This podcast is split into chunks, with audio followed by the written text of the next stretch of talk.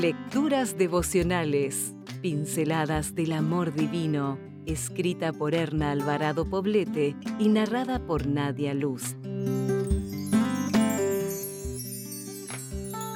11 de septiembre.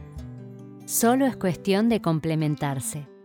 Revístanse de sentimientos de compasión, bondad, humildad, mansedumbre y paciencia. Sopórtense unos a otros y perdónense si alguno tiene una queja contra otro. Colosenses 3, 12 y 13. Cuando el hombre y la mujer salieron de la mente de Dios, transformados en dos seres humanos perfectos, poseían destellos de la naturaleza divina.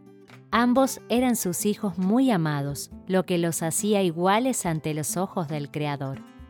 Este concepto de igualdad debía también permear la relación entre ellos, es decir, debían tener una convivencia basada en la aceptación mutua por su condición de hijos de Dios.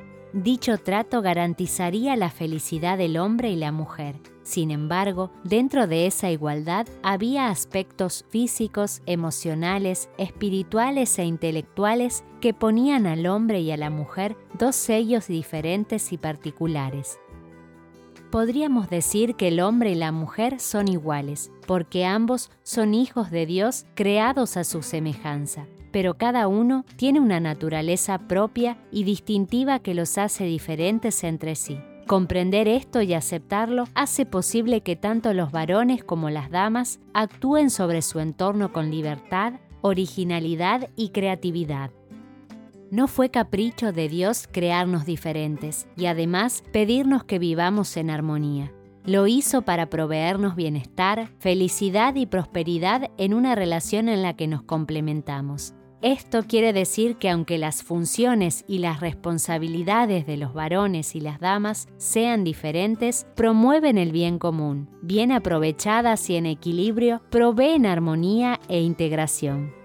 La Biblia ratifica este concepto cuando expresa a través del apóstol Pablo, por la fe en Cristo Jesús, todos ustedes son hijos de Dios, ya que al unirse a Cristo en el bautismo han quedado revestidos de Cristo. Ya no importa el ser judío o griego, esclavo o libre, hombre o mujer, porque unidos a Cristo Jesús, todos ustedes son uno solo y si son de Cristo, entonces son descendientes de Abraham y herederos de las promesas que Dios le hizo. La complementariedad hace posible la comunión, la convivencia, la concordia y el acuerdo en medio de las diferencias de opinión. Cuando Cristo reina en el corazón es cuando podemos vivir en perfecta paz y armonía con el otro. Por eso la prioridad siempre y cada día debe ser buscar a Cristo a través de la lectura de las Sagradas Escrituras y de la oración. Esas son las herramientas que nos darán una visión equilibrada de las relaciones interpersonales entre hombres y mujeres.